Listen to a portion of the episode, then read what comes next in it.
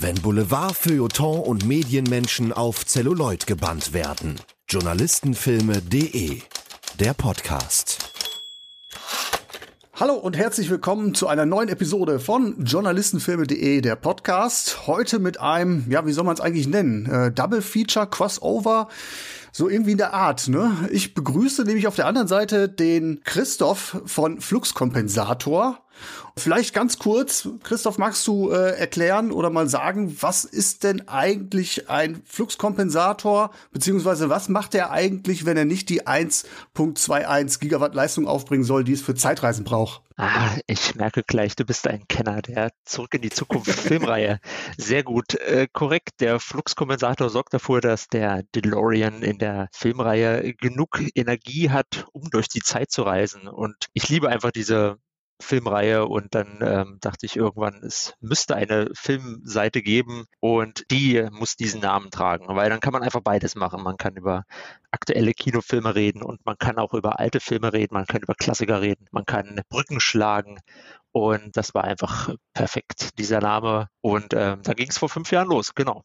Also ein Filmblog, ihr besprecht Filme von früher bis heute, so kann man es ungefähr sagen, ne? Genau, genau. Ich mag eure Herangehensweise sehr, sehr gerne, weil ihr äh, bei der Art, wie ihr die Filme besprecht, sehr, ja, gedankenvoll, meinungsstark und mit sehr viel Hintergrundwissen agiert. Also wirklich sehr, sehr lesenswert, kann ich auch nur empfehlen hier, liebe Hörerinnen, liebe Hörer, schaut mal da drauf. Ihr seid auch sehr, sehr rege, also da passiert in der Regel wirklich wöchentlich was, wenn ich das so im im Blick habe. Ne? Also da lasst ihr euch nicht lumpen. nee, das stimmt. Also wir haben, ähm, ich versuche eigentlich schon, dass wir so zwei Texte in der Woche haben. Also ein Pensum. Im besten Fall, also wir sind zu fünft, im besten Fall ist eines davon auch ein Kinostart, ne? also das wollen wir auch äh, im Auge behalten. Und ja, vielen Dank auch fürs Lob. Das ist eigentlich auch immer so ein bisschen die Motivation ranzugehen, um zu sagen, ah, man kann den Leuten ein bisschen mehr bieten. Man klar ist man mit einem Filmblog einfach im 2022 einfach äh, schon ein bisschen nostalgisch unterwegs. Das kennst du ja vielleicht selber auch. Und ähm, aber das ist umso besser, weil ich denke mal, die Leute, die das dann lesen, die haben in dem Moment auch sind sie konzentriert und für die ist es vielleicht auch wichtig, was zu lesen, was gut ist. Und äh, der zweite Anspruch war auch dieses Ding komplett werbefrei zu machen. Da mache ich eigentlich auch mal ganz gerne Werbung dafür, dadurch, dass also da, Werbung dafür, dass ihr werbefrei seid. Genau, genau, so läuft es. Ähm, dass wir in der Hinsicht voll unabhängig sind und am Ende ist es dann auch eine ganz gute Filteroption. Man sagt dann wirklich, ah, jetzt habe ich den Film geguckt. Ist es denn jetzt wert, meine Freizeit da hinein zu investieren und zu sagen, da schreibe ich was drüber, da gibt es was zu erzählen, da gibt es irgendwas Spannendes. Ne? Deswegen ist es auch noch so ein bisschen zusammenklamüsert. Und es halt, läuft gut. Also ich bin, manchmal hat man so Höhen und Tiefen, aber das kennst du wahrscheinlich auch. Und ähm, ja, manchmal hat man wieder Phasen, wo es wirklich super läuft, wo man denkt, ah, jetzt einen guten Text nach dem anderen.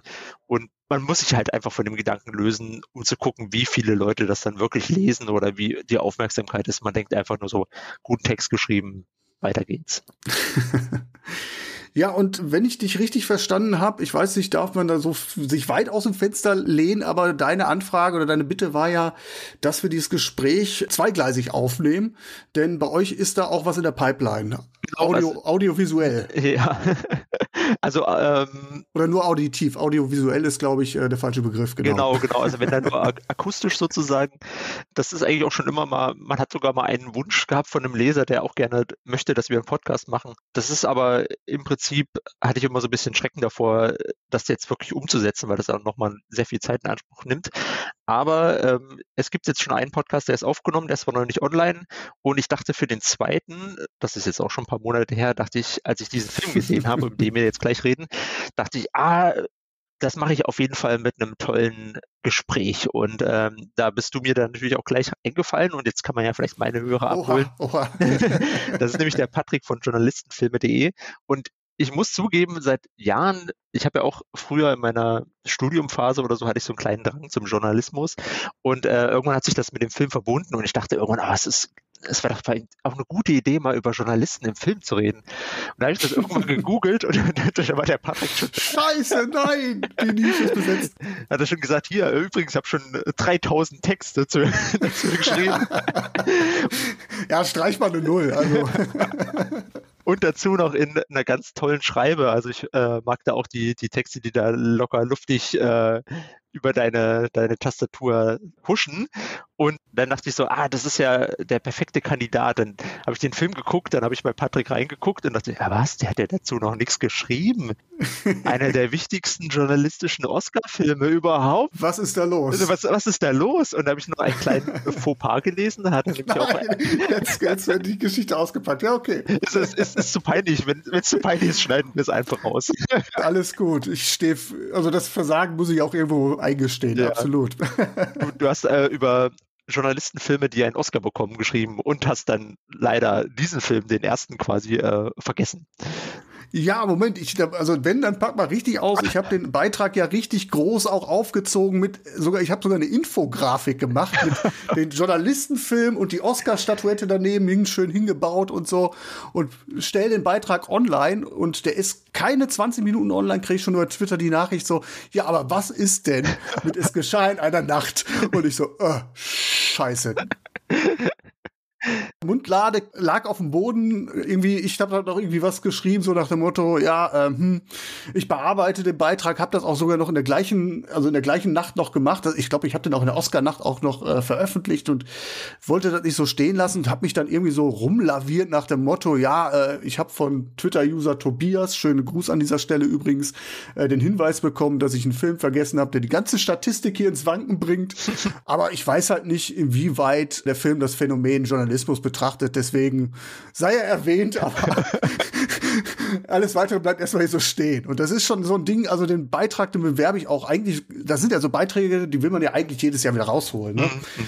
Ist ja so ein Evergreen-Ding eigentlich. Und eigentlich ist das so ein Stinker, den ich am liebsten irgendwie äh, die Schande. Die Schande des Blogs so ungefähr. Ja. Aber ähm, dadurch, dass wir jetzt tatsächlich darüber reden, es geschah in einer Nacht von 1934, ist diese Scharte dann hoffentlich auch ausgewetzt und ich kann den Beitrag dann auch bearbeiten. Und die nächste Oscarsaison 2023, die ist gerettet. Ja. Zumindest auf meinem Blog. Ja. Sehr gut. Vielen lieben Dank auch nochmal äh, fürs Lob und äh, dafür, dass du mir jetzt die Hose runtergezogen hast.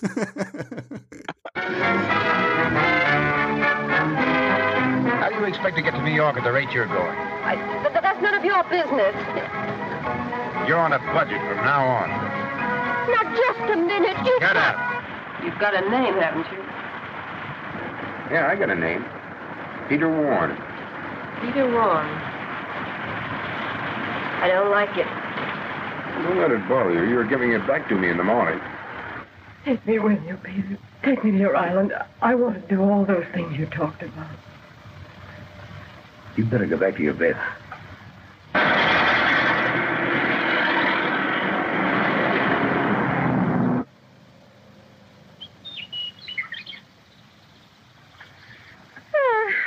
you mind if I try? You? Don't make me laugh. oh, you're such a smart Alex. Nobody knows anything but you. I'll stop a car and I won't use my thumb. What are you going to do? The system on my own.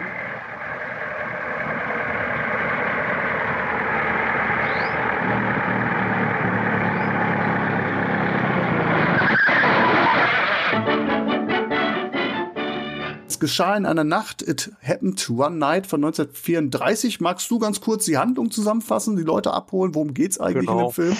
Ich kann auch noch kurz erwähnen, warum ich den Film geguckt habe. Ich habe nämlich mir eine kleine Film-Challenge gemacht. Mein, mein Lieblingsfilmregisseur ist Martin Scorsese oder einer der. Man kann ja mittlerweile nicht mehr von einem sprechen. Das wäre irgendwie zu, ähm, zu neunmal klug. Und er hatte mal vor ein paar Jahren, hat er mir eine Liste rausgegeben, 85 Filme, die ihn als Kind besonders geprägt haben und wo er denkt, dass ihn das vielleicht später bei seinem Filmschaffen beeinflusst hat. Die Filmliste ist ziemlich alt. Der Mann ist halt auch schon ein bisschen alt. Und äh, manche Filme sind auch schwer. Er hält ja auch nicht so viel von äh, modernen Blockbustern, wie man ja, ja, hat, ne? genau.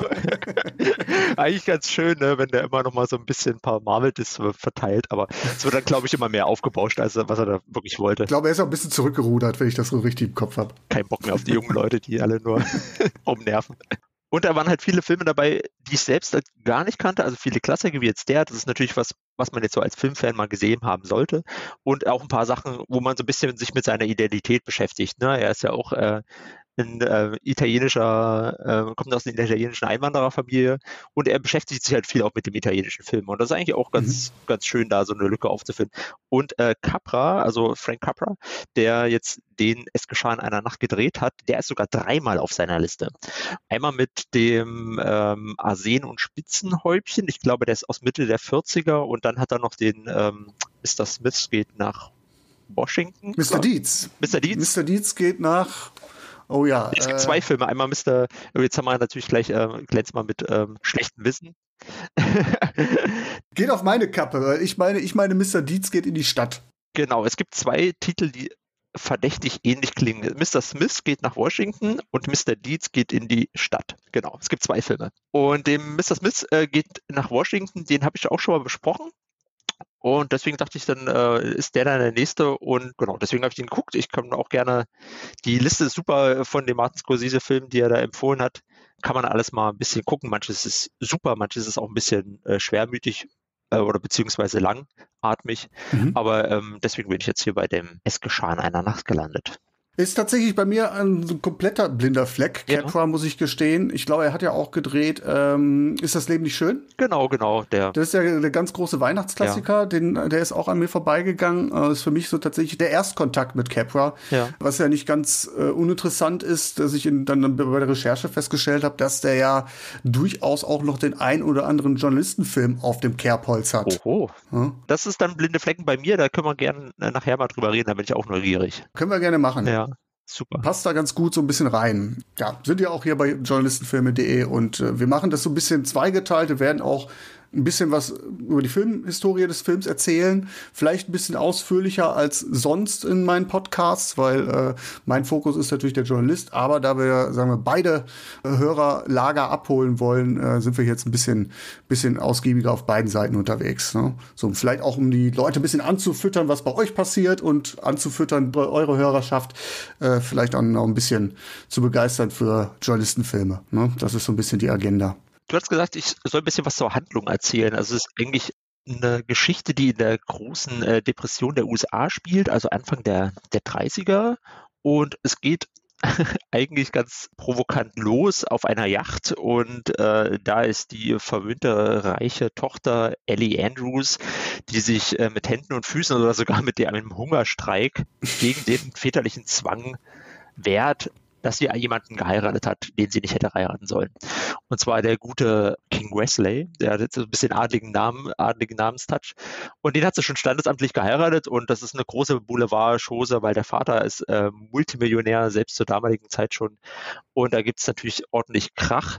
Dann klatscht es auch sogar eine Ohrfeige und die gute Ellie springt einfach von der Yacht und schwimmt weg.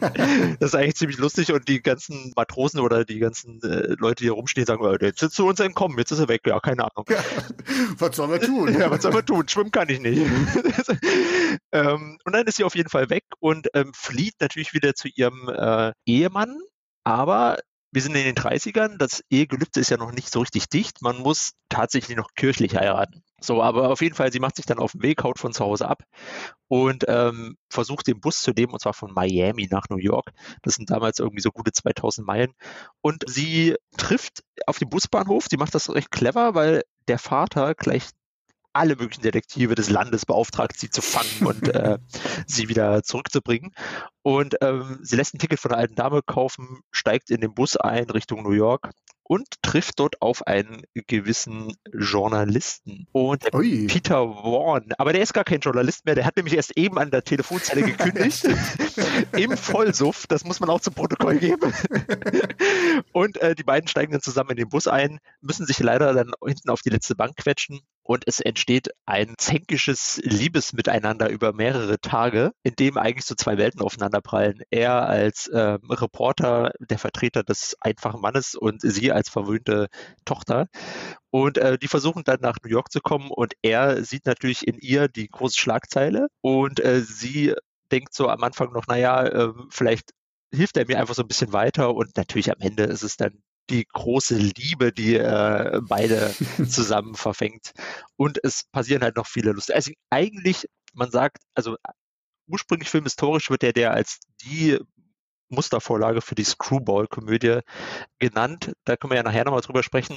Klar, Aber im genau. Prinzip Mhm. ist es ein, also für mich eigentlich ein Romantikfilm und Roadtrip-Movie in einem. Ja, Und ähm, genau, und das ist, äh, so kann man das ein bisschen zusammenfassen. Ja, sehr, sehr schön zusammengefasst. Wobei ich mich dann frage, du sagst, es geht über mehrere Tage. Der Film heißt, es geschah in einer Nacht. Müsste der Film also nicht korrekterweise, es geschah in vier Tagen und drei Nächten, ich glaube, wenn ich richtig gezählt habe, heißen? Also, oder wie, wie verstehst du den Titel? Ja, ich hab, du hast mir ja nochmal wirklich äh, gut den Hinweis gegeben, weil ich finde, darüber spricht man eigentlich viel zu wenig, über die Filmtitel, warum die eigentlich so heißen. Und hier ist es wirklich absurd. Ich habe nochmal nachgeguckt, habe den Film ja jetzt noch ein zweites Mal gesehen. Der hat tatsächlich vier Nächte. Also eine Nacht im Bus am Anfang auf der Rückbank, dann geht's ins Motel, dann geht's nochmal auf einer Farm, übernachten sie im Stroh und dann Genau, im im Motel. Stroh, Ne? mhm. Also es sind vier Nächte und in jeder Nacht geschieht etwas. Aber jetzt ist die Frage, in welcher Nacht ist die entscheidende? Vielleicht kann man dann am Ende von dem Film so ein bisschen drüber diskutieren. Ähm, Ja, sehr gute Idee. was war denn für dich die, die entscheidende Nacht, wo was passiert ist? War es die erste gleich oder war es dann doch die letzte? Hm. Also man äh, würde eigentlich für jede Nacht irgendwie ein Argument finden. Ne? Und wenn Mhm. man so auf die legendäre Jericho-Szene anspielt, Ja. dann kann man ja Nacht zwei oder Nacht vier natürlich auch äh, die sehr, sehr offensichtlich was äh, unterstellt. Also, dass die beiden jetzt nämlich endlich mal krachen lassen. Ja. Vielleicht kann man dir als, als die Nacht der Nächte zählen. Ich weiß es nicht. Ja. Ich dachte so gestern drüber nach, ich habe Film gestern geschaut, dann dachte ich eigentlich so, die erste entscheidende Nacht ist tatsächlich die, wo sie zusammen im Bus hinten auf der Bank sitzen. Da giften sie sich ja erst eigentlich ein bisschen an und dann rückt jeder so in seine Ecke, möglichst weit von dem anderen weg und dann gibt es eigentlich so einen Schnitt und sie liegt schon auf seiner Schulter irgendwie und er guckt schon ganz verliebt sie an, lässt sie weiter schlafen irgendwie. So nochmal die kurze Pause, die erste Ruhe, bevor dann wieder der Zank losgeht. das ist eigentlich auch sehr schön in dem Film gemacht, dass Ja. immer, wenn sie schlafen, das am nächsten Morgen immer so ein bisschen entspannter ist. Ne? Also aber wahrscheinlich auch eine kleine Metapher für, dafür, was in dieser Nacht passieren könnte. Der Druck ist erstmal abgefallen. Aber wie gesagt, er baut sich auch schnell wieder auf. Ja. Genau, genau. Und ähm, deswegen ist es eigentlich auch ein provokanter Titel, ne? Das einfach zu sagen, es geschah in einer Nacht, sogar der Originaltitel ist It Happened in One Night, ist ja auch ganz konkret und sagt, es passiert in einer Nacht. Ne? Und vielleicht war das Mhm. aber auch ein kleiner Marketing-Gag, um zu den Leuten zu sagen, hier, guck mal, zwei großartige Schauspieler, die zusammen in einem Liebesfilm, macht gucken, was da so in der Nacht passiert. Vielleicht war das auch mal in der Hinsicht was. Gut, in erster Linie denke ich bei Es geschah in einer Nacht könnte ja auch irgendwo erstmal ein Krimi sein, ne? Stimmt. Also nach dem Motto Mord um 12 Uhr nachts oder irgendwie so. Also gibt ja den einen oder anderen Titel, der so in die Richtung auch sich anschickt. Ja, das stimmt. Sie meinen wohl, das da bringt alles in Ordnung. Das? Ich möchte ungestört sein, wenn ich schlafen gehe. Was das betrifft, bin ich sehr eigen. Neugierige Augen stören mich. Sehet die Mauern von Jericho. Ah, vielleicht ist sie nicht ganz so dick wie die, die Joshua mit der Trompete zum Ansturz brachte, aber dafür viel sicherer. Sie sehen, ich habe keine Trompete. Um Ihnen zu zeigen, dass ich das Herz auf dem rechten Fleck habe, gebe ich Ihnen meinen besten Pyjama. Macht es Ihnen was aus, jetzt zu den Israeliten zu gehen? Sie wollen nicht zu den Israeliten? Na gut. Vielleicht interessieren Sie sich dafür, wie ein Mann sich auszieht. Wissen Sie, das ist eine merkwürdige Sache, eine Studie in Psychologie. Jeder Mann zieht sich anders aus. Ich kannte mal einen Burschen, der behielt seinen Hut auf so lange, bis er völlig ausgezogen war. Ja, das war vielleicht ein Bild. Jahre später kam sein Geheimnis heraus. Er trug ein Toupet. Ja. Also ich habe eine ganz eigene Methode. Wofür ist Es geschah in einer Nacht denn legendär? Wir haben ja schon ein bisschen einmal anklingen lassen, der Film hat ein paar Oscars gewonnen und nicht zu knapp. Ja. Das kann ich schon aber verraten, nämlich fünf Stück. Das ist dann, glaube ich, auch der erste Film, äh, der es geschafft hat, alle fünf großen abzuräumen. Ich kann da natürlich auch gerne einmal, müsste ich jetzt aber einmal ablesen, sagen, wofür die die Oscars bekommen hat. Und zwar für die sämtlichen Big Five. Äh, beste Regie, bester Film, bestes Drehbuch, bester Hauptdarsteller, das ist Clark Gable und beste Hauptdarstellerin Claudette Colbert. Ich hoffe, ich spreche sie richtig aus. Sie hat einen französischen Hintergrund, ne? Klingt gut. Ja, genau. Ähm, dafür ist er eigentlich erstmal sehr bekannt geworden für diesen Oscar-Hit. Kann man wissen. Kann man wissen. Und ähm, bekannt ist er auch dann im Nachhinein dafür geworden, dass bestimmte Dinge also dass dieser Film bestimmte Weichen in den Leben der jeweiligen Darsteller und des Regisseurs gelegt haben.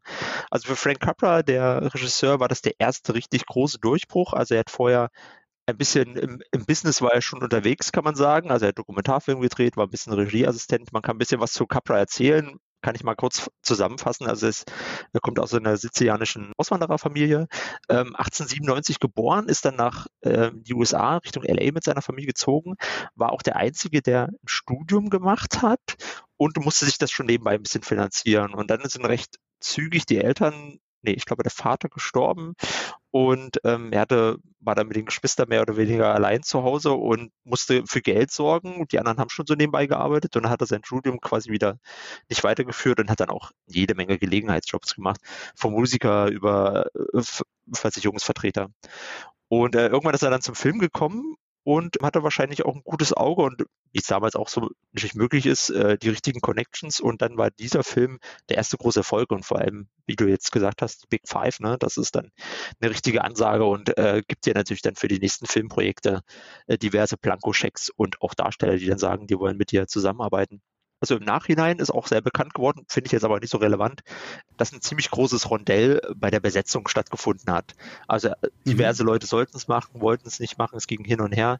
Und äh, Clark Gable, es gibt die Legende, ist glaube ich auch noch nicht so richtig bestätigt, ähm, dass der MGM-Chef Clark Gable dazu verdonnert hat, diesen Film zu machen, obwohl er ihn nicht wollte, mehr als Bestrafung, weil er sich immer so ungebührlich verhält.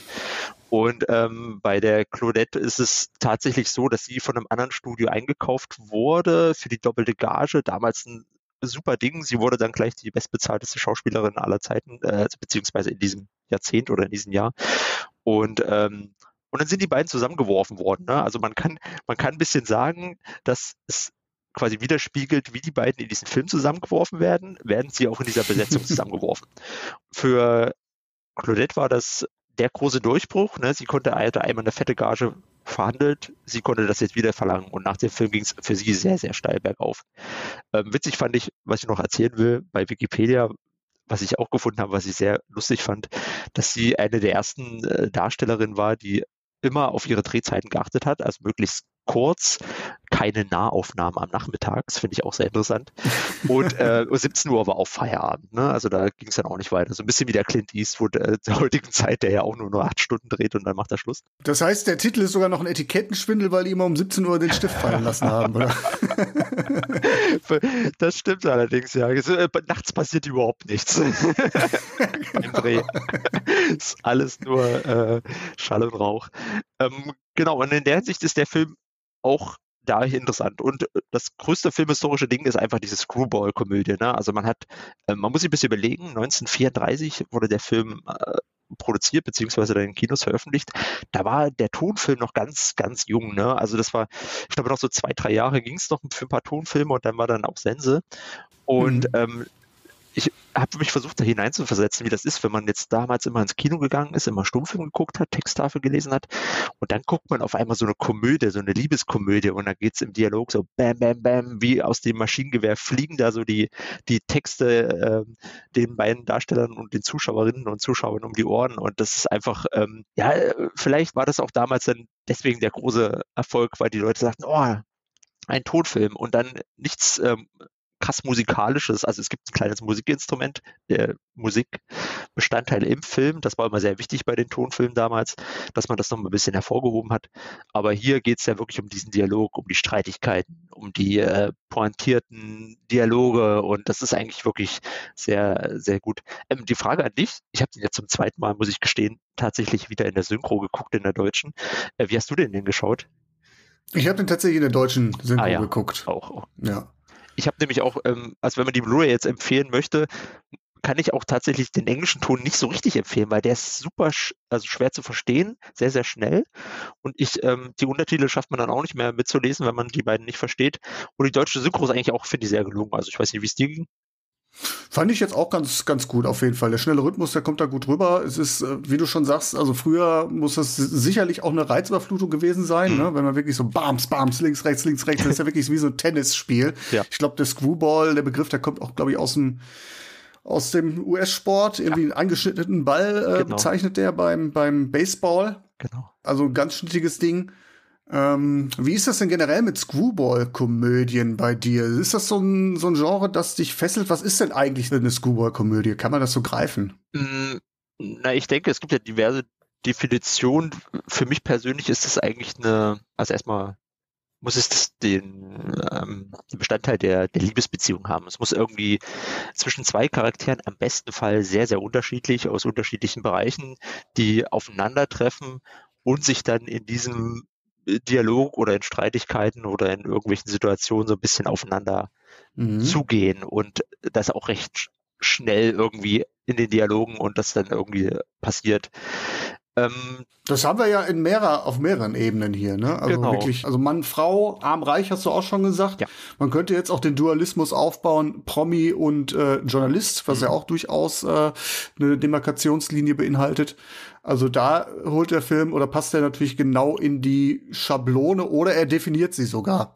Genau. Also ich denke, sie wird, er wird sie definiert haben, weil vorher gab es sowas nicht. Also vorher war Kino reines Sehen von fremden Orten oder Unterhaltungswert. Und dass man dann irgendwie gesagt hat, man hat da noch mal so ein bisschen dahinter geblickt, mhm. vor allem in eine Liebesbeziehung. Vorher war ja alles sehr, sehr oberflächlich, sehr schön, sehr rein. Wenn die Frauen dargestellt wurden, gab es immer so ein bisschen diffuses Licht. Er ist jetzt tatsächlich in diesem Film auch noch ein bisschen eingeführt.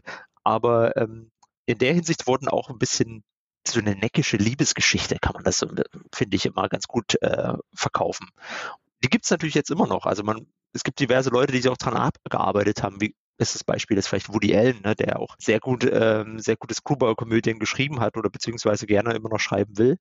Und ähm, wo es auch um unterschiedliche Leute geht, die aufeinandertreffen, die so ein bisschen spitzfindig sich gegenseitig äh, die Texte um die Ohren schmettern oder vielleicht doch noch miteinander äh, die große Liebe finden ich glaube, das Genre mag ich schon, aber ich finde es irgendwie damals finde ich es ein bisschen spannender, muss ich sagen. Also vielleicht, ich weiß nicht, die letzte große Screwball-Komödie, die ich gesehen habe, da, müsst, da müsste ich jetzt tatsächlich meiner, meinem Diary gucken. Das würde mir jetzt gar nicht so auf die Schnelle einfallen. Würde dir was einfallen?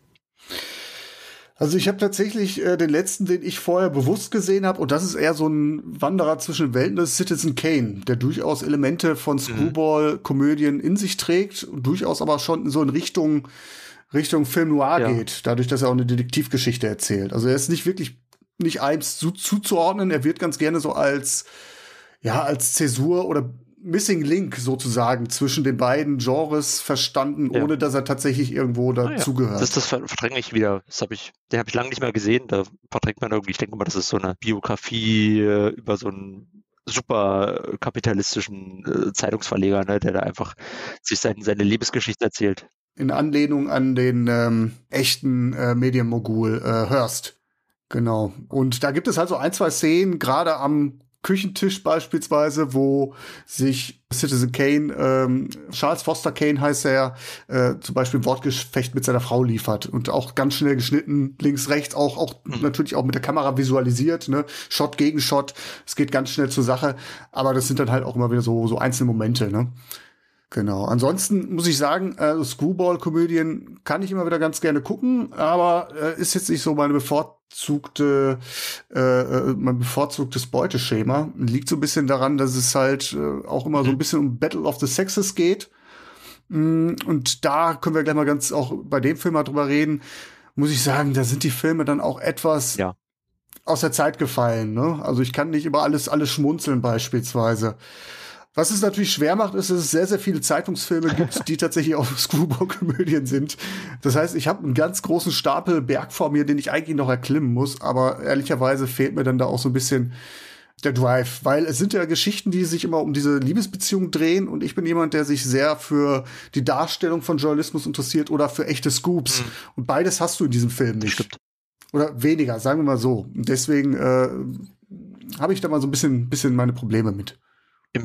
Sinne von filmhistorisch war das für mich tatsächlich, als ich den Film zum ersten Mal gesehen habe, eigentlich auch der größte Aufreger, ist einfach so diese, diese Rolle der Frau, wie die, man lebt ja einfach schon fast 100 Jahre später und äh, ja, krass, zum Glück ja, hat sich einiges, einiges gewandelt, ne? Also das ist, das ist so ein bisschen das, was einen diese, diese lockere Komödie immer so ein bisschen ein paar Ecken und Kanten hat, wenn man das heute so betrachtet. Also ich habe ja eben auch bewusst diese Ohrfeige des, des Vaters angesprochen, mhm. weswegen sie dann abhaut, was ja auch völlig okay ist.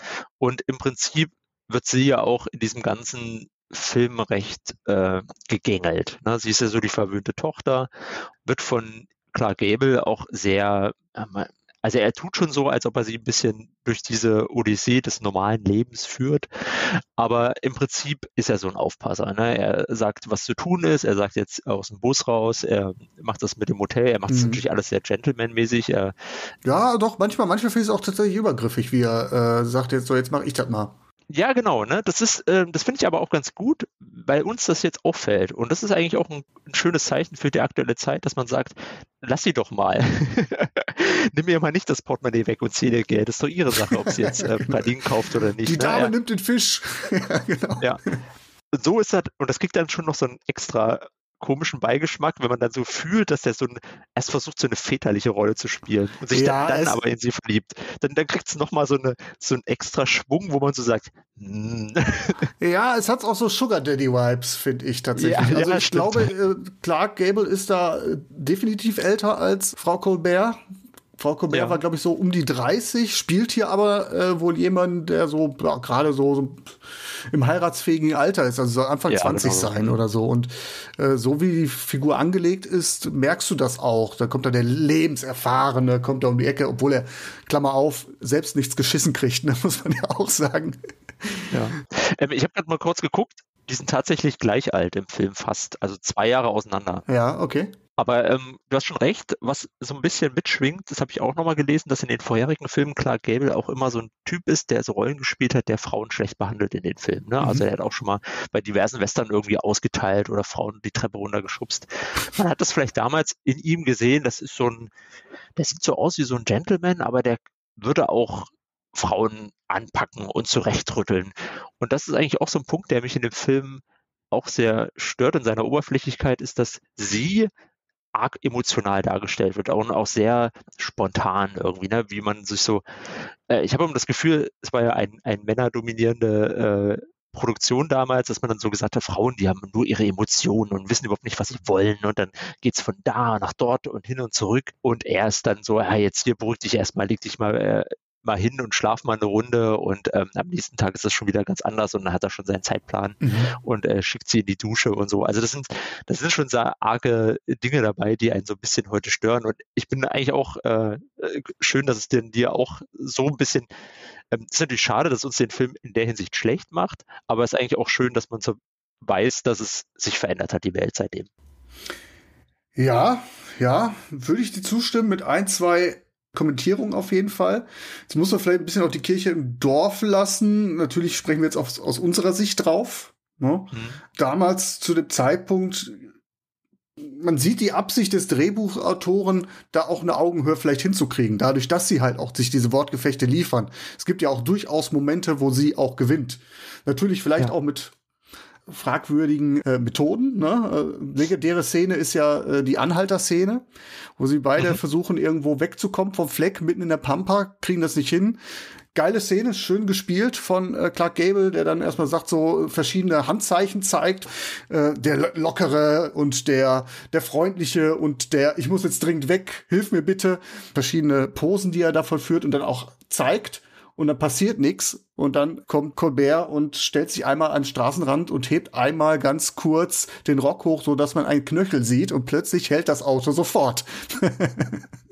das heißt, Genau. Frau ist natürlich auch selbst absolut natürlich hier mit den sexuellen Reizen, die sie spielt. Kann man natürlich auch sehen, wie man will. Wobei, ich glaube, der Film ist jetzt, ähm, der Haze Code ist doch auch von 34, oder? Mhm, genau, das ist noch so Pre-Haze Code, kann man noch so sagen, so kurz davor. Genau, also ein bisschen schlüpfrig, Andeutungen, äh, die hat der Film ja durchaus. Ja. Ja, aber äh, können wir ja gleich über die Mauer von Jericho reden. Ne? Das ist ja auch der, der legendäre, um vielleicht den Zu Zuhörern jetzt noch und den Zuhörerinnen das zu sagen, was die Mauer von Jericho ist. Also in der zweiten Nacht, in dem sie im Hotel sind, da macht äh, Clark Gable macht den Gentleman und äh, spannt eine Wäscheleine zwischen den beiden getrennten Betten auf, legt eine Decke darüber und äh, sagt, jetzt hat jeder so seinen getrennten Bereich. Und ähm, er vergleicht das dann irgendwie mit der äh, Mauer von Jericho und die äh, ins Wanken gerät, sobald sie ihre Unterwäsche zum Beispiel über, über diese Leine hängt. Und das ist ein bisschen so sein Wortspiel und am Ende gibt es dann so einen ganz pointierte letzten Satz, wofür damals halt auch die Komödien und die sehr bekannt waren, dass die Leute das dann im Kopf verhalten. Da sind sie dann äh, tatsächlich sind sie zusammengekommen, ihre erste Hochzeitsnacht im Prinzip tendenziell. Ja, in so einem Gasthaus genau in so einem Gasthaus und dann sind es so ein älteres Ehepärchen, die davor sagen, ja, ich weiß gar nicht, was die, was die, ob die überhaupt verheiratet sind. Und dann sagt er so, na, ich habe den Trauschein gesehen, das geht schon in Ordnung. Und sie sagt, na, sie wollte, er wollte eine Wäscheleine und eine Decke. Und dann sagte er, na, ich habe ihr jetzt noch eine Trompete gebracht, ich weiß gar nicht, was sie da machen. und, ähm, und da war das dann symbolisch irgendwie dafür, dass jetzt die Mauer von Jericho äh, eingestürzt wird.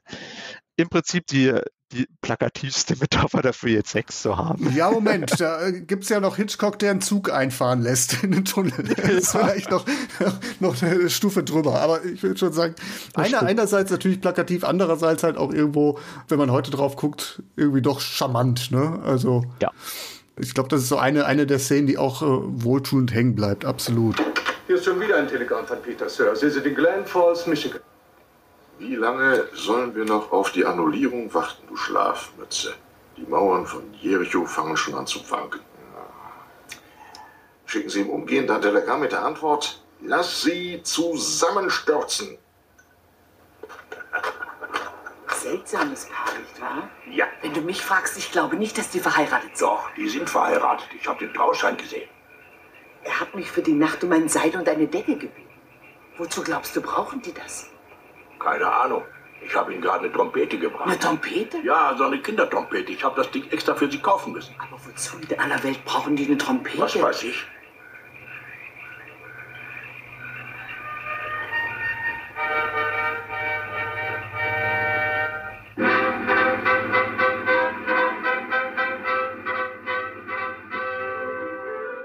Vielleicht sind wir ja jetzt so ein bisschen da bei dem bei dem Scoop, das hast du ja ganz gut irgendwie mal in deiner E-Mail vorher in der Vorbesprechung hast du das erwähnt, dass ja eigentlich der Scoop und das Love Interest genau das gleiche ist. Das ist irgendwie ein bisschen, bisschen verrückt, finde ich. Genau, und das ist, glaube ich, auch, wenn man jetzt mal aus journalistischen Perspektive drauf guckt, ähm, das Bahnbrechende tatsächlich. Es geschah in einer Nacht ist tatsächlich der erste Film oder wird zumindest als der erste Film gesehen, der tatsächlich diese Verbindung, diesen Connex bringt. Scoop, Love Interest, ein und dasselbe. Ähm, es ist ja tatsächlich so, dass sie sich ineinander verlieben. Manchmal fragt man sich, wie kann das eigentlich sein? Warum passiert das jetzt eigentlich gerade in dem Moment? Aber es, es gibt ja auch noch mal so ein klassischer Dreiakter, dass sich dann erstmal auch Clark Gables Charakter Peter Warner erstmal äh, dafür interessiert.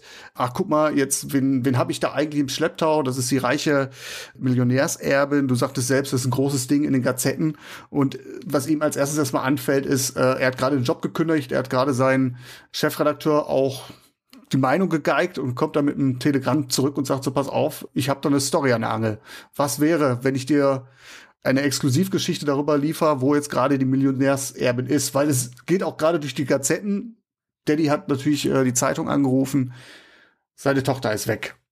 Und lange Zeit ist das auch so, du überlegst, wann kommt eigentlich der Punkt, wo das Love Interest wirklich zum Love Interest ist. Lange Zeit habe ich den Eindruck gehabt, der Scoop steht noch im Vordergrund. Weiß nicht, wie es dir so ging, oder?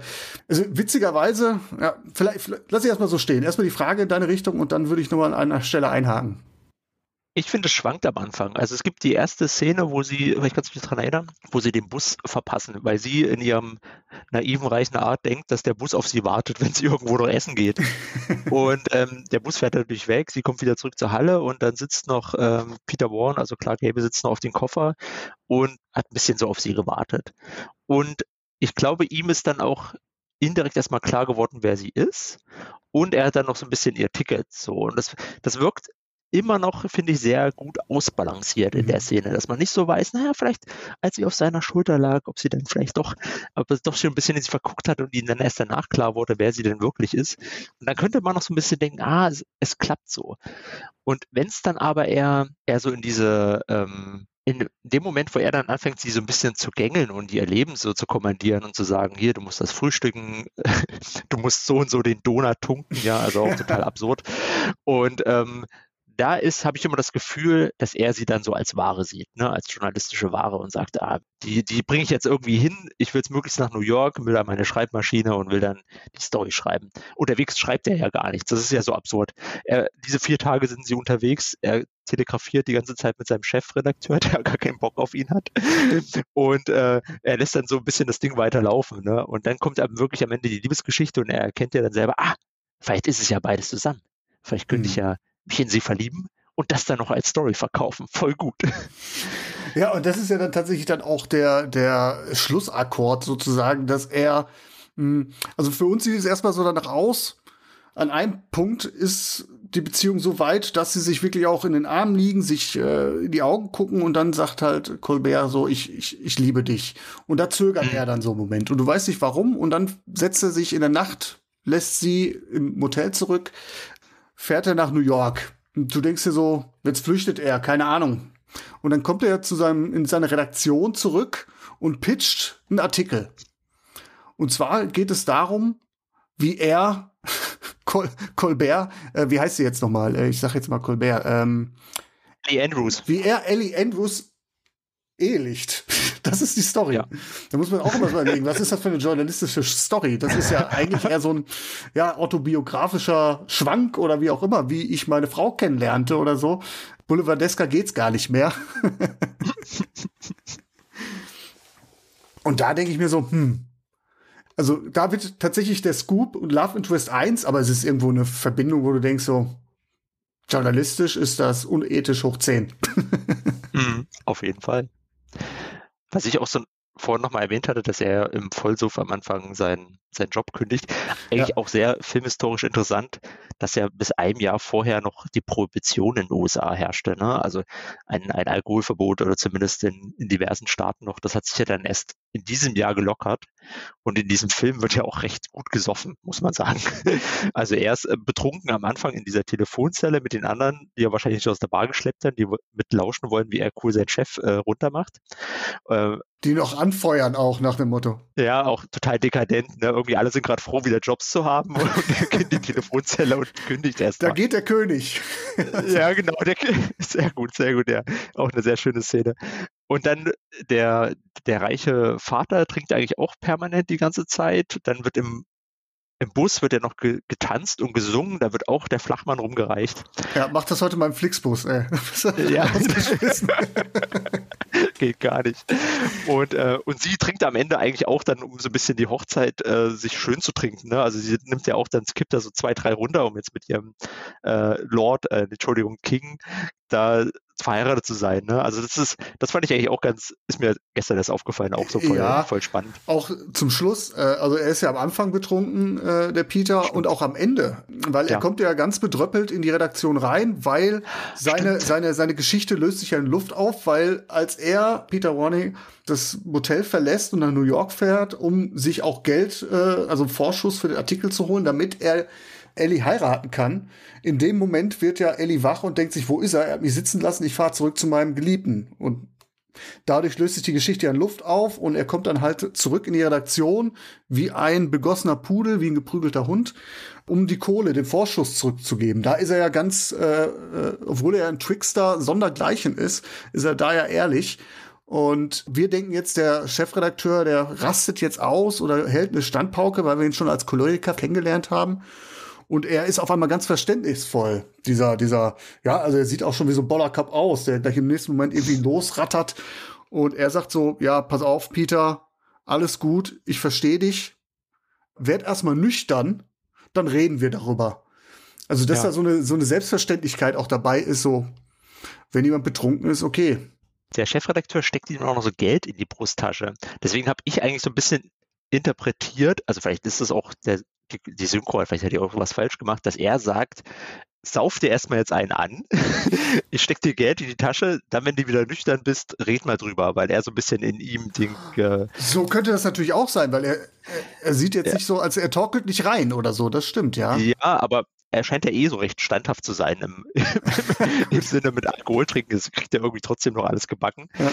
Aber jetzt, weil du vorhin vom Ende geredet hast, ist mir gestern eigentlich auch nochmal aufgefallen, wie gut dieses Drehbuch am Ende geschrieben ist. Dass, also klar sind das mehrere Zufälle, die dann dazu führen, also das ist schon sehr mit der Brechstange, dass die beiden dann nochmal auseinandergehen, um dann zum Finale wieder zusammenzukommen. Aber wie das alles so passiert und wie diese kleinen Zufälle und Ereignisse zusammenspielen, das ist schon sehr, sehr spannend. Vor allem, weil er nach New York fährt, diese Story in die Schreibmaschine hauen will und das Geld für seine, wie sagt man, seine Mitgift. Aussteuer oder so, ja. ja, genau.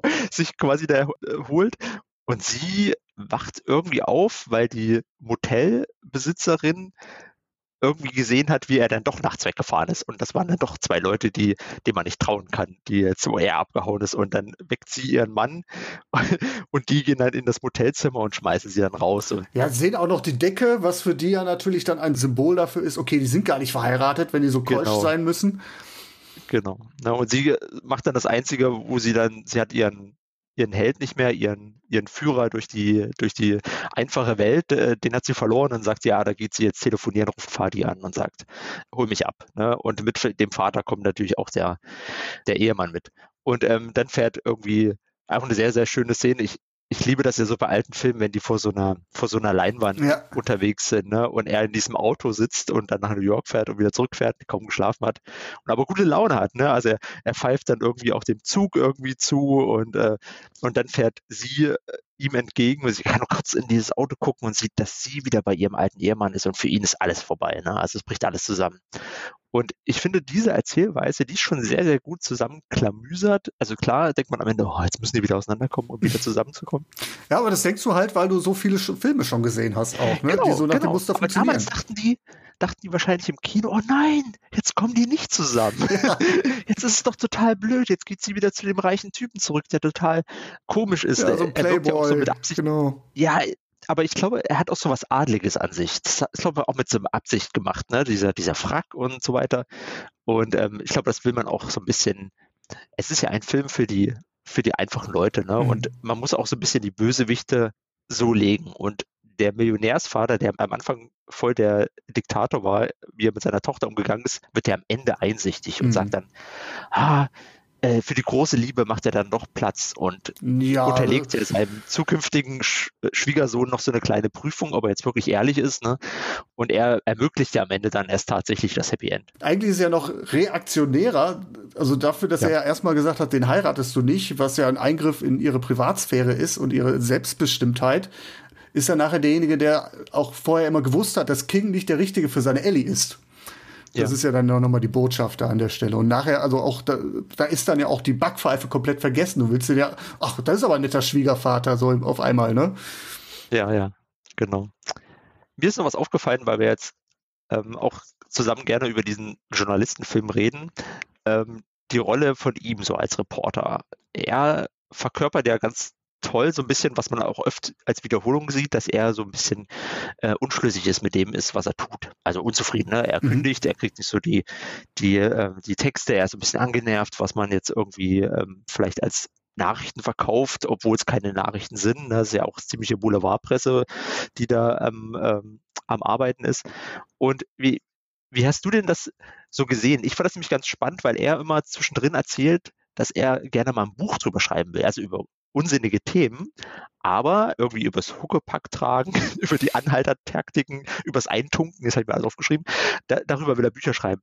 Ist es für dich so ein bisschen auch äh, eine gute, eine gute Parodie drauf oder ist es eine Parodie oder denkst du, es verkörpert ganz gut den Journalisten? Peter fällt für mich in eine, in eine Schublade, die, glaube ich, in den 30er Jahren sehr gerne geöffnet worden ist. Und zwar ist das dieser, dieser zynische Reporter aber auch mit allen Wassern gewaschen. Wir haben es hier mit einem Trickster zu tun, der wirklich äh, also es gibt ja eine Szene beispielsweise, wo er, äh, um sich aus einer Patsche rauszuhelfen, ja sogar anfängt, einen Mitfahrgast zu bedrohen. Der kriegt ja. nämlich mit, wer da im Bus sitzt und sagt so, ach, guck mal, ich weiß, dass es die Ellie ist, lass uns halbe halbe machen. Wie viel kriegst du denn? Und er spinnt sich geistesgegenwärtig, wie er ist, äh, eine Geschichte zusammen nach dem Motto, so, äh, das ist aber ein ganz großes Ding, mir geht's gar nicht um die 10.000 US-Dollar Belohnung, sondern wir wollen noch erpressen und ich bringe die zu meinem Gangsterboss und so. Und wenn du davon weißt und äh, jetzt nicht mitmachst, dann du hast ja Kinder, ne? sagt er, sagt er dann zu ihm. Und ja. äh, also dem, dem Mitfahrer, der, der äh, fällt alles aus dem Gesicht und haut dann ab. Also der Peter Warney, der ist da auf jeden Fall mit allen Wassern gewaschen. Ähm, was für mich so ein bisschen dann auch auffällig ist, ist, dass er die Zeitung auch zwischendurch schon abgeschrieben hat. Das sehe ich auch. Also nicht nur, dass er lieber dieses Buch schreiben möchte, sondern es gibt noch eine ganz, ganz schöne Szene in dem Bus, wenn du dich an die erinnerst. Da will er sich nämlich hinsetzen. Ah, stimmt, und schmeißt die Zeitung aus dem Fenster. Genau, da, auf dem Platz, wo ja. er eigentlich Platz nehmen will, liegen liegt ein Stapel Zeitung. Anscheinend wird darüber auch irgendwie die, der Zeitungsmarkt irgendwie abgewickelt und bedient. Und er schmeißt sie wirklich aus dem Bus, was so irgendwie symbolisiert, so dass die Zeitungen mittlerweile irgendwie ohne ihn gedruckt werden. Also klar, er hat natürlich seinen Job auf, aufgegeben, aber irgendwie ist er denen auch ganz entwachsen. Er sagt ja auch, glaube ich, sowas nach dem Motto, ähm, Ah, ich, ich krieg's jetzt gerade nicht zusammen, aber äh, er sagt auch was ganz Abfälliges nach dem Motto, so die Zeitung ist, äh, ist, ist eher abgefahren, der Zug, so nach dem Motto, ne? Ja, stimmt. Der eigentlich ja. gar nicht zu, zu dieser Busmetapher ganz gut passt eigentlich. Ja, stimmt. Er erzählt ja dann, um das abzudecken, dann nochmal so einen Witz, äh, dass er mal auf einer Zeitung saß und die Leute ihm die Schlagzeilen vom Hintern abgelesen haben. ja, genau. genau. Das ist ja irgendwie auch irgendwie ein kleiner Verweis ist darauf, wie erfolgreich er mal war. Ne? Also, aber ja, oder ein Seitenhieb darauf, was für ein Schmuh er eigentlich stimmt. macht, weil das, stimmt. was er schreibt, ist für den Arsch sozusagen. Ja, ja, ja. Das ist wahrscheinlich treffender, ja. Also insofern ist er da für diesen zynischen Typus sehr klassisch, finde ich. Also auf jeden Fall ist er mir schon oft das untergekommen und natürlich, wenn man dann sich vor Augen hält, der Mann wird ja von seinem Zynismus ja eigentlich befreit. Also er wird durch die Liebe geläutert. Vielleicht nicht beruflich, also wir wissen nicht, ob er am Ende der Geschichte ein guter Journalist ist. Da schweigt sich der Film ja aus. Oder ob er die Geschichte jetzt doch nochmal verkauft kriegt oder so. Das ist, spielt ja gar keine Rolle. Aber zumindest er wird zu einem besseren Menschen. Und das ist ja. dann doch eine, eine sehr häufige Wandlung, die du auch im Journalistenfilm ja. siehst. Also eigentlich bei jedem Journalistenfilm. Selbst bei den idealistischen Journalistenfilmen, wo du beispielsweise The Insider oder Die Unbestechlichen, wo die Journalisten schon von vornherein unbestechliche, integre Charaktere sind, machen die trotzdem so eine kleine Wandlung durch, indem sie sich bewusst werden, welche wichtige Rolle sie eigentlich für die Demokratie einnehmen, beispielsweise. Mhm. Mhm. Also insofern ist das, ist das schon ein ziemlicher Klassiker, den wir hier sehen.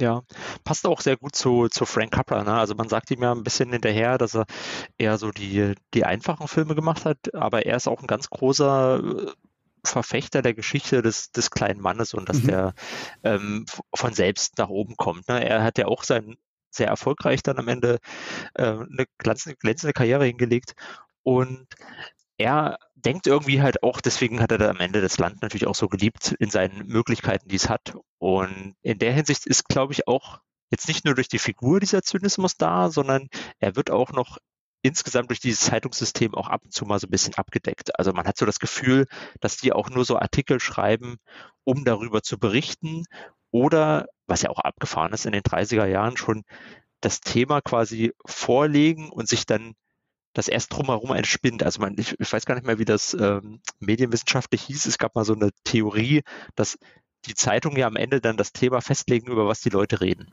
Mhm. Und ähm, hier passiert es ja dann auch so ein bisschen, ne? vor allem dann am Ende, wenn es dann losgelöst ist und die dann ähm, die Ellie den, den King heiraten soll, da wird noch diskutiert, wie die Hochzeit stattfindet. Ne? Also dann will er dann wirklich jetzt nochmal in der Kirche heiraten und so. Da gibt es so Stories, die aufgebaut werden, die es wahrscheinlich gar nicht gibt.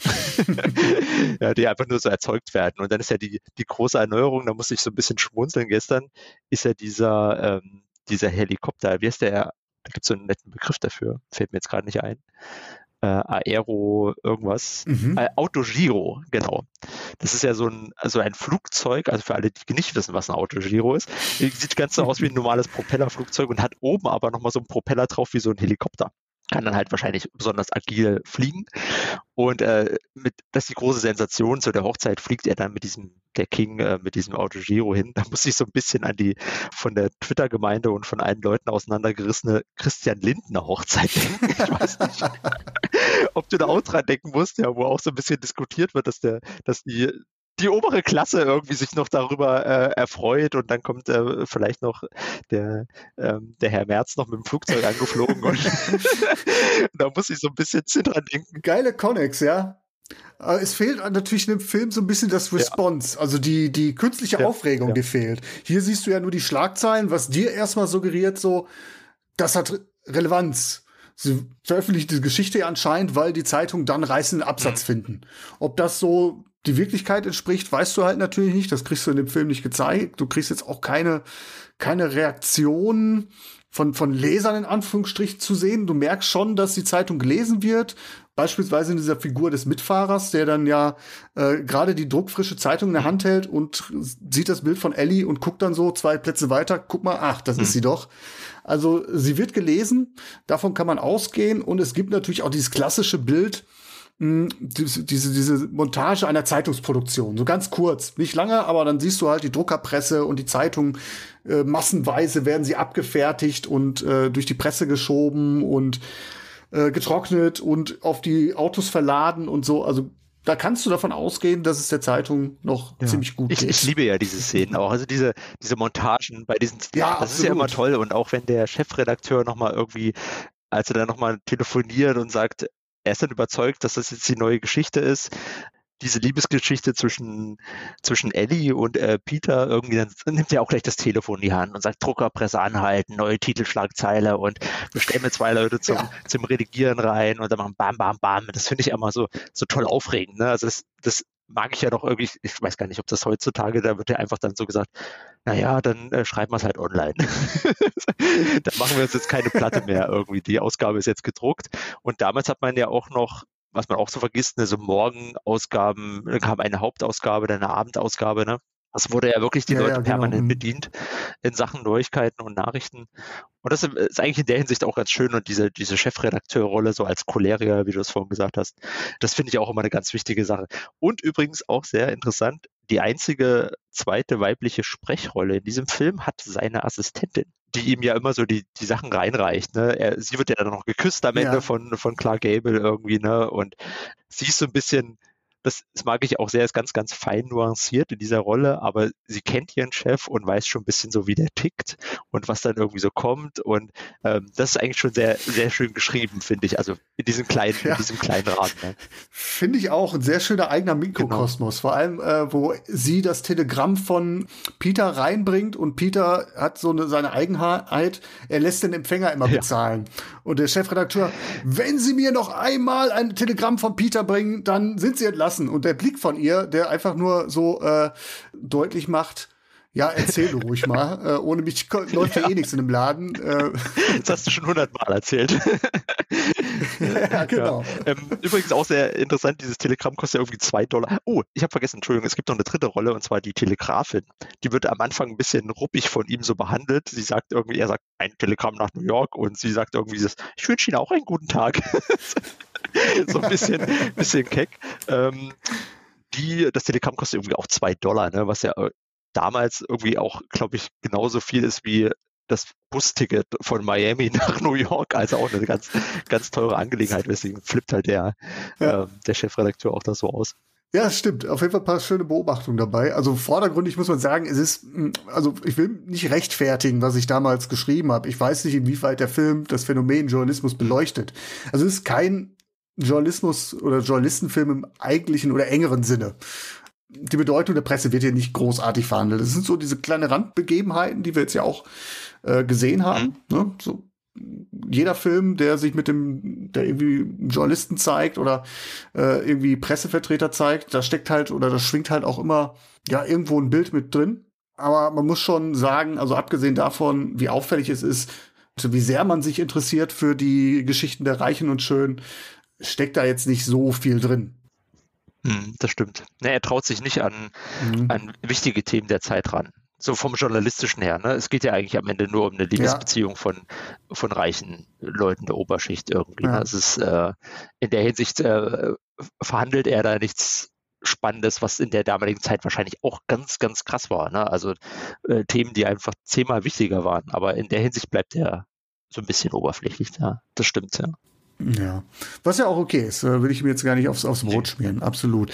Ähm, vielleicht einfach noch mal ganz kurz Scoop und Love and Twist in einem, dass es nicht aus der Luft gegriffen ist, das ist komplett, also mir ist dann auch, als ich den Film gesehen habe, beispielsweise echt aufgefallen, wie zum Beispiel Herz und eine Krone. Das ist derselbe Film. ich habe den noch nicht gesehen, da bin ich ja dann gespannt. Sehr gut. Ich, ich liebe Ja. diesen Film. Da ist der, der Geschlechterkampf ein bisschen ausgeglichener. Aber gleiche Prämisse. Hier ist es nicht eine Millionenerbin, sondern eine Thronfolgerin, die während eines Auslandsbesuchs in Italien, in Rom ausbüchst und wird von einem Journalisten aufgegabelt, der in Italien arbeitet, was für ihn so ein bisschen aber so, ein, so eine Sackgasse ist oder so ein Abschiebebahnhof. Und er sieht dann tatsächlich in dieser Begegnung, in dieser Nacht, sie ist unter dem Einfluss von Beruhigungsmitteln, die die Ärzte vorher gegeben haben, büxt aus, er trifft sie, gabelt sie auf, nimmt sie mit nach Hause, legt sie in ihr Bett, damit sie sich ausschlafen kann und dann stellt er erstmal fest, ach guck mal, wen habe ich da eigentlich mal im Bett liegen?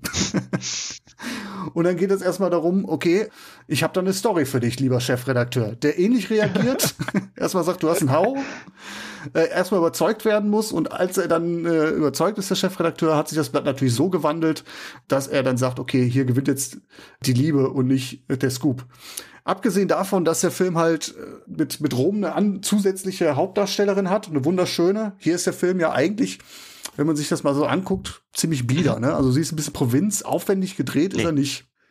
Ja. Abgesehen davon ist es die absolute Blaupause. Und wenn ich mir jetzt auch mal so anders angucke, andere Filme, also ich habe zum Beispiel an die, an die Fliege gedacht. Journalistin trifft auf Wissenschaftler. Stimmt, ja. Da ist der Scoop und Love Interest in einem oder Almost Famous oder äh, die Sehnsucht der Veronika Voss. Also das ist eine Trope, die dir immer wieder auf ja, gut, wenn sich das einmal etabliert und es ist auch irgendwo nachliegend und halt eigentlich auch ein guter Kniff, wenn man eine Beziehungsebene einbauen möchte. Aber ist schon sehr auffällig. Ja, stimmt. Also äh, gut, dass du jetzt den, den Film nochmal erwähnt hast, weil ich kenne den nicht. Ich, der ist auch bei mir auf jeden Fall noch auf der Liste. Äh, Audrey Hepburn ist es, ne? Die mit ähm, Genau. Cary Grant oder wer spielt ihn? Ich glaube schon. Okay. Äh, oder ist es Jimmy, Jimmy Stewart? Nee, ich Aber glaube ist ja nicht. wirklich jetzt eins zu eins ähm, eine, eine ähnliche Geschichte, die da irgendwie dafür hergehalten. Äh, Roman Holidays heißt der im Englischen. Ah ja, genau. Ähm, ah, von William Wyler. Gregory Peck ist es. Ja. Mhm. Ähm, ich wollte auch nochmal äh, dringend erwähnen, also wer jetzt so ein bisschen ein Fan ist von diesen alten Filmen und auch von alten Regie-Ikonen wie, keine Ahnung, ähm, John Ford oder William Wyler, wenn wir jetzt den eben genannt haben, und Frank Capra. Es gibt eine sehr, sehr gute, habe ich schon, mal ein paar Mal empfehlen, eine sehr gute Doku über diese Regisseure, fünf an der Zahl, die im Zweiten Weltkrieg im Prinzip so ein bisschen Propagandafilm gemacht haben. Der heißt Five Came Back, gibt's auf Netflix und ist dreiteilig, ist sehr interessant, mit welchen Überzeugungen sie in den Krieg gegangen sind, dort gedreht haben und wieder zurückgekehrt sind.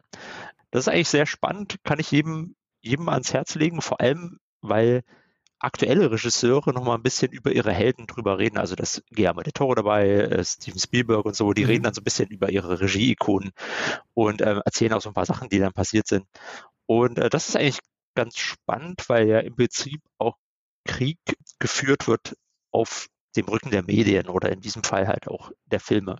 Und äh, Frank Capra, der jetzt den Film, den wir jetzt besprechen, der hat äh, auch eine mehrteilige Serie gemacht, die auch sehr, sehr erfolgreich war, beziehungsweise die, die Bürger zu Hause motiviert hat, ihre Söhne in den Krieg zu schicken. Ne? Das ist ja mittlerweile äh, Mhm. ganz, ganz wichtiges Thema. Und äh, weil ich jetzt eben William Wyler gesehen habe, äh, kann ich dem jedem nochmal ganz, äh, ich weiß gar nicht, ich hoffe, sie gibt's noch, äh, Five Came Back heißt die, von 2017.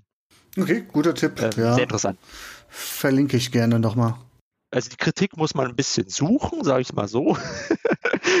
Aber sie ist Mhm. schon da.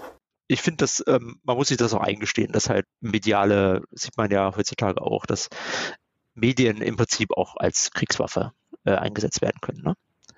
Und äh, ja, Mhm. sehr, sehr spannend.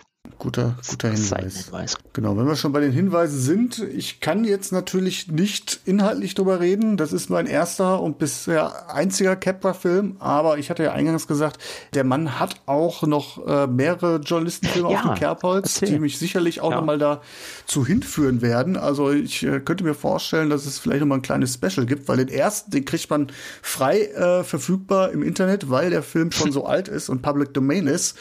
Und zwar ist das Power of the Press von 1928. Das ist ein, noch ein Stummfilm. Da spielt Douglas Fairbanks Jr., ein Jungreporter, der wohl einer Tochter eines Bürgermeisterkandidaten dabei hilft, äh, die Mordvorwürfe gegen sie zu entkräften und die wahren Täter dann dingfest zu machen. Geht so eine Stunde. Ich habe mir das auch schon zurechtgelegt. Könnte mir vorstellen, dass es parallel zum Podcast noch mal vielleicht einen kleinen, kleinen weiteren Beitrag dazu gibt. Und dann noch Platinum Blond vor Blondin wird gewarnt von 1931 auch mit äh, dem Autor Robert Wiskin, der auch sich hier äh, mitverantwortlich zeichnet für es geschah in einer Nacht. Da ist es der Journalist Stu Smith, der der reichen Erbin, Ausrufezeichen, John Harlow verfällt. Er muss dann aber nach der Hochzeit feststellen, dass er dann in einem goldenen Käfig lebt, ne? er kann sich nicht mehr frei bewegen, muss tun, was die Gesellschaft, die schöne Gesellschaft, die gute Gesellschaft, die hohe Gesellschaft von ihm verlangt. Und er findet dann Trost in einer jungen Zeitungsschreiberin. Das heißt, er kehrt zurück zu seinen Wurzeln. Und äh, so wie ich da gelesen habe, kann es jetzt nicht bestätigen, ist der Film dann wohl mit einigen Story-Elementen dabei, die sich dann auch hier in Es geschah in einer Nacht wiederfinden lassen. Müsste ich auch mal verifizieren oder falsifizieren. Klingt äh, gut, weil ich habe auch immer, also Frank Capra sagt wahrscheinlich einfach vielen Filmfans was und da gibt's aber wirklich dann nur so diese drei, vier, fünf, sechs Filme, worauf man ihn so ein bisschen zurückschieben kann. Ne? Ist das Leben nicht schön? It's a Wonderful Life. Den äh, kann ich auf jeden Fall jedem ans Herz legen, der jetzt die eine Alternative zu den Griswolds mal haben will zu Weihnachten. Sehr schöner, stimmungsvoller Film. Macht natürlich auch ähm, auch so die ein oder anderen Klischees, aber ist auch sehr, sehr spannend. Und ist im Prinzip ein kleiner Zeitreisefilm. Das will ich auch noch zu Protokoll geben, weil es geht ja um die Hauptfigur, die sein Leben beenden will und ihm dann von jemand, einem Engel, vorgeführt wird, wie das Leben ohne ihn in der Zukunft aussehen würde. Und im Prinzip ist es ja dann ein kleiner mhm. Zukunftsfilm, ne? Und ähm, ist ein bisschen wie, wie Marty McFly, der in die Zukunft fliegt und dann alles nicht mehr so ist, weil er was in der Gegenwart geändert hat. Deswegen äh, mag ich den wahrscheinlich auch sehr gerne. Kann man auf jeden Fall empfehlen und den, ähm, die beiden, der Mr. Smith äh, geht nach Washington, der ist halt ein sehr politischer Film, Mhm. Auch empfehlenswert, hat am Ende ein bisschen langatmig und sehr naiv, aber vielleicht dachte man in den 30er Jahren, man kann den, den Kongress noch als einfacher Mann in den USA noch äh, verändern. Ne? Ein Mann, der alles in Wanke bringt, ja, genau. Sehr interessant, kann man eigentlich auch nochmal drüber reden. Äh, nach dem Film ist voll spannend, weil der ähm, er das Wanken, also das System ins Wanken bringt in, mit seiner Hartnäckigkeit. er bequatscht dann irgendwie alle so lange im Parlament. Also er hat die längste Rede seines Lebens. Das ist dann eher so eine körperliche Herausforderung, die am Ende dann alle Kongressmitglieder überzeugt. Mann, der will das dann wirklich, ja. Also aber ist kein Journalist. Nee, ist kein Journalist. Er ist, ähm, ich glaube, er ist irgendwie recht angesehen in der Stadt und wird dann als Congressman nominiert und von den Oberen, die denken, ah, leichtes Spiel mit so einem jungen Typen, den können wir schön beeinflussen, äh, wird er dann nach Washington geschickt. Und er ist dann so ein ganz naiver Typ und denkt, oh toll, Washington, hier werden die Gesetze gemacht, hier kann ich was verändern, hier kann ich meiner kleinen Stadt was zurückgeben. Ne? Und ähm, das passiert dann tatsächlich viel, viel später und er muss erst wieder durch, mhm. äh, durch die Korruption durch und äh, durch das äh, volle Paket. Ich habe gerade auch so vorschnell Mr. Deeds geht in die Stadt reingerufen, ganz am Anfang, weil ich da auch gelesen habe, das ist ja der direkte Film, wenn ich es richtig auf dem Schirm habe, der nach Es geschah in einer Nacht herauskam. Ja. Von 35. Genau. Und so wie ich das verstehe, ist auch da eine Story-Variation von Es geschah in einer Nacht drin, weil äh, haben wir da nur einen Gender-Swap. Da ist es die Reporterin Louise Babe Bennett anscheinend, die sich an den Protagonisten, Mr. Dietz, der ein Millionenerbe ist, heranmacht. ja, jetzt, jetzt lassen wir ja wahrscheinlich an Frank Capra kein gutes Haar mehr in seinen Drehbüchern. ich weiß nicht, ich meine, wenn, wenn man immer wieder äh, das, das gleiche Thema gut variiert, dass die Leute daran Spaß haben, ja. dann, äh, ich meine, der hat ja 40 Jahre plus gedreht, ja. ne? Also ich will ihm jetzt ja nichts unterstellen, aber eigentlich ging das eher so in die Richtung, äh, Christoph Zwinker Zwonka, vielleicht müssen wir nochmal ein Capra nachschlagen. Ja, machen. ja, sehr gerne. Ich habe ähm, auf jeden Fall auch noch ähm, Lust, ein paar Sachen von ihm nachzuholen. Das macht ja eigentlich auch Regisseure dann erstmal so richtig spannend, also man kann der, der Fanboy sein von einem Regisseur und alles lieben, aber wenn man dann äh, manche Regisseure sich so ein bisschen anguckt und manche kritische Sachen sieht und ähm, um jetzt nochmal zu der Doku von den Five Came Back zurückzukommen, hat die Regisseure, also manche mehr, manche weniger, auch dieser Krieg ganz stark verändert. Also das ist nochmal voll spannend, die Filme vor dem Zweiten Weltkrieg zu sehen und die danach. Also der John Ford und so, ähm, William Wyler, die waren ziemlich nah an der Front dabei und ähm, haben halt auch Menschen sterben sehen. Und ich glaube, das verändert auch nochmal so, ein, so einen mhm. Blick auf den, äh, auf die, die eigenen Dinge, die man tut. Ne? Und äh, vielleicht ist es da auch umso spannender, mal einen Film dann nach dem Krieg zu sehen, aber ich glaube, bei Frank Capra wird es nicht so, so krass verändernd sein. Da müsste man sich mal einen anderen Regisseur rausnehmen. So viel hat er dann nach dem Zweiten Weltkrieg auch nicht mehr gedreht, ne? Nee, nee. Ist das Leben nicht schön? Das ist dann der große, große strahlende Punkt in seiner Vita noch nach dem Zweiten Weltkrieg, der, soweit ich weiß, doch dann auch noch etwas melancholischer ist als äh, seine anderen Komödien. Ja. Ähm, und ansonsten hat er danach nicht mehr, hatte sich dann auch irgendwie so ein bisschen im Gram zurückgezogen, nachdem irgendwie ein Film nicht mehr ganz so gut angekommen ist, ne? Genau, ich hatte es gelesen. Ich glaube, der hat mit ähm, ein paar Kollegen, wollte er eine Produktionsfirma gründen, ein bisschen unabhängig sein mhm. und dann denke ich, hat ihn das, das Studiosystem so ein bisschen zer, zermürbt und das, ja, das war ja auch dann eine, eine schwierige Zeit, so 50er, 60er, ne? da hatten ja die Studios, also zumindest meines Wissens nach haben die Studios ja nur auf richtig krasse, große Monumentalfilme gesetzt, ja. also super viel Geld ausgegeben. Und die ähm, mittleren Filme, also wie es heutzutage ja fast auch schon ist, ähm, die mittelbudgetierten Filme wurden halt ja. schwierig finanziert oder auf die Wege gestellt. Ne? Das genau. Ja Und das New Hollywood lässt noch ein bisschen auf sie warten. Genau, genau. Ne? Das ist noch so ein bisschen eine, eine spannende Zwischenphase. Hast du denn noch was zu Es geschah in einer Nacht? Möchtest du da noch was loswerden? Brennt dir was unter Nägeln? Blinkt da noch was auf deinem Factsheet? Nee, ich habe jetzt noch mal reingeguckt. Also ich fand es auch, um jetzt noch mal drüber retrospektiv zu reden, ich habe den Film im März, also vor sechs Monaten gesehen und wie gesagt, da hat mich die, die Rolle der, der Frau eigentlich am meisten so ein bisschen gekramt. Und ähm, beim zweiten Mal gucken gestern hat sich das ein bisschen entspannter angefühlt. Ich wusste, was auf mich zukommt und ähm, ich konnte eigentlich auch viel lachen und auch sehr viel Spaß haben an dem Film. Und äh, ich habe jetzt nochmal den kleinen die kleine Notiz von Martin Scorsese dazu rausgeholt, was er zu dem Film gesagt hat. Und er mochte den Film beim ersten Mal gucken auch nicht. also, was heißt auch nicht, äh, er mochte ihn nicht. Und ähm, dann dacht, hat er gesagt, ähm, beim zweiten Mal ist ihm dann aufgefallen, wie gut das, das Schauspiel der beiden Akteure stattfindet, vor allem den ihre Gesten und Mimen. Und das ist was, was mir jetzt persönlich beim zweiten Mal gucken wieder nicht aufgefallen ist. Mhm. Und dann habe ich aber vielleicht so drüber nachgedacht, vielleicht ist es auch einfach nicht aufgefallen, weil es so gut ist. weil die beiden auch sehr, ja, sehr, sehr lebendig wirken und sehr, ähm, sehr viel agieren. Ne? Also ähm, bei Clark Gable sieht man das noch markanter. Er ist auch immer so ein bisschen am Machen und am Tun. Mhm. Wie gesagt, die, die Frühstücksrunde, die er da äh, schmeißt und äh, hat auch immer so ein bisschen was am Organisieren. Er ist ja ein Typ, der, der einfachen Leute, er muss sein Leben äh, gut organisieren, er kriegt das gut hin. Journalisten sind ja eh geschäftige Typen, die immer wissen, was sie tun. und andauernd ähm, verkaufen müssen. genau, genau. Und ähm, diese Anhalter-Szene, da ist er ja vorher ein paar Möhren und ähm, das ist auch so diese berühmte Szene, die es ja dann aufs Cover auch von der von der Blu-ray geschafft hat, wie er da diese Möhre futtert. Und da habe ich erst gedacht, das wäre irgendwie so ein äh, PC-Ding nach dem Motto, das hat man nachträglich, äh, hat man da eine Zigarre irgendwie wegretuschiert auf dem Cover oder so. Bis mir bewusst geworden ist, dass er tatsächlich in dem Film eine Moorrübe ja. schnabuliert. Ja. Weil es sieht auf dem, auf dem Cover, das ist halt gezeichnet und so, das sieht halt schon ein bisschen merkwürdig aus. das stimmt, das stimmt. Und ähm, aber zum Glück hat sie die Möhre nicht genau. Im, Im, Mund. Ähm, aber worauf ich noch drauf hinaus wollte, was ja ganz spannend ist, er ist diese Möhre ja wirklich sehr speziell, also beziehungsweise man vergisst das nicht, er knabbert die so ein bisschen rum und erzählt so ein bisschen was und putzt wieder mit seinem Messerchen an der Kante. Und angeblich auch ähm, vielleicht unbestätigt soll das ein Verweis darauf sein, wie Bugs Bunny seine Möhre am Ende auch angefangen hat zu essen. Bugs Bunny wurde mehr oder weniger danach dann sich ausgedacht und der Schreiber beziehungsweise der Animator, der Bugs Bunny gezeichnet hat, der, er hätte sich wohl beeinflussen lassen von Clark mhm. Gable. Schöne Geschichte. Die, die, die Möhre ist, ja. Schöne Geschichte. Äh zweifle ich aber so ein bisschen an. Ja, ich auch. Also ich kann mir das auch nicht vorstellen. So Legendenbildung. Ich meine, wie willst du sonst eine Rübe essen? Ne? Also ja, quer in den Mund ja. stecken oder was? So viele Möglichkeiten ja, gibt es da gar nicht. Ja. Also ich hatte es vorher auch gelesen, habe darauf geachtet, habe gesagt, naja, naja, okay.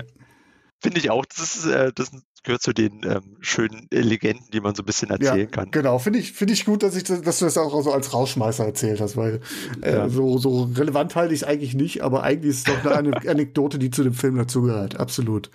Ja, das stimmt. Ja, Christoph, hat mir sehr, sehr gut gefallen, äh, mit dir über den Film auch zu reden, ähm, zu gucken. Wie gesagt, war ich ein bisschen so zwiegespalten, aber ich sehe tatsächlich, was der Film macht, woher der kommt und was er tatsächlich da auch äh, für einen Impact hatte. Ne? Also äh, kann mir keine Liebeskomödie mehr angucken, wahrscheinlich ohne an diesen Film zu denken. Und das wahrscheinlich zu Recht. das ja. muss man so sagen. Ich mochte den auch und vor allem diese, diese journalistische Rolle da drin die ist auch einfach sehr gut und äh, du hast es auch nochmal schön unterstrichen, dieser, dieser Zynismus, den, den er so verkörpert. Ne? Also der ist auch mit sehr viel Humor irgendwie da äh, gezeichnet. Und ähm, ich finde eigentlich auch, das ist ein, ein Film, also man geht ja immer an Filme ran und viele sagen, ah, den muss man gesehen haben, einer der wichtigsten Filme aller Zeiten und bla bla bla. Ähm, dann guckt man den meisten und denkt so, hm, okay. und dann aber, wenn man noch mal ein bisschen drüber spricht und drüber nachdenkt und vor allem sich noch mal bewusst macht, in welcher Zeit der halt auch gedreht ja. wurde, wie lange das halt auch schon her ist und ähm, dass der dann doch eigentlich schon so ein bisschen so seine, seine Würde hat. Auch wenn er seinen Zeitgeist widerspiegelt, könnte er ein bisschen, äh, bisschen aufmüpfiger sein, vielleicht, finde ich. Das könnte ja. ihm noch mehr zu Gesicht stehen. Ähm, aber so ist es eigentlich schon eine sehr, sehr gute, sehr, sehr gute Sache. Finde ich auch, dass der Film jetzt äh, durch das Gespräch auch noch mal ein bisschen bei mir gewonnen hat, auf jeden Fall. Ja, und äh, dafür danke ich dir auf jeden Fall. Dafür, dass du gesagt hast, komm, äh, Patrick, ich nehme dich an die Hand und wetze einer deiner schlimmsten, schlimmsten Lücken mal aus. Sehr gut, auf jeden ja. Fall. Ja, dann vielleicht abschließend, magst du noch was sagen, wann man wo euch hören kann? Genau, ich mag jetzt keinen kein Zeitplan geben, aber man kann sich ja vielleicht die Wartezeit mit ein paar Texten von uns verschönern. Also man findet uns im Internet unter blog-fluxkompensator.de, über Google auch und wer gerne hat, also wer gerne Texte liest und gerne auch ein bisschen was filmgeschichtliche irgendwie Empfehlungen braucht, der kann da immer gerne bei uns vorbeigucken. Wir gucken auch immer gerne auf äh, neue Heimkino-Veröffentlichungen. Ne? Also es gibt auch immer recht oft, wenn was Neues rauskommt, geben wir auch immer Hinweise, ob sich das lohnt, äh, das neue, die neue Edition zu kaufen oder nicht. Also hier bei dem kann ich eigentlich auch empfehlen. Da hat Sony einen guten Job gemacht vor ein paar Jahren. Kann man auch die Blu-ray gibt es ja für ein Apple und ein Ei. Kann man sich holen und äh, mhm. genau, wer gerne ein Filmfan ist und Filmnerd und Filmsammler vielleicht auch und ein Kinogänger, der kann gerne bei uns vorbeikommen. Ja, unterschreibe ich so. Ganz große Leseempfehlung. Wer sich für ein bisschen was für Filmproduktion, für Filmgeschichte interessiert, der wird da fündig. Also das ist so ein kleiner Kaninchenbau bei euch auf jeden Fall. Ich muss auch noch mal eingrätschen, wer auch gerne liest und wer gerne was Haptisches liest, dem empfehle ich natürlich auch gern Patricks Buch. Ach, komm.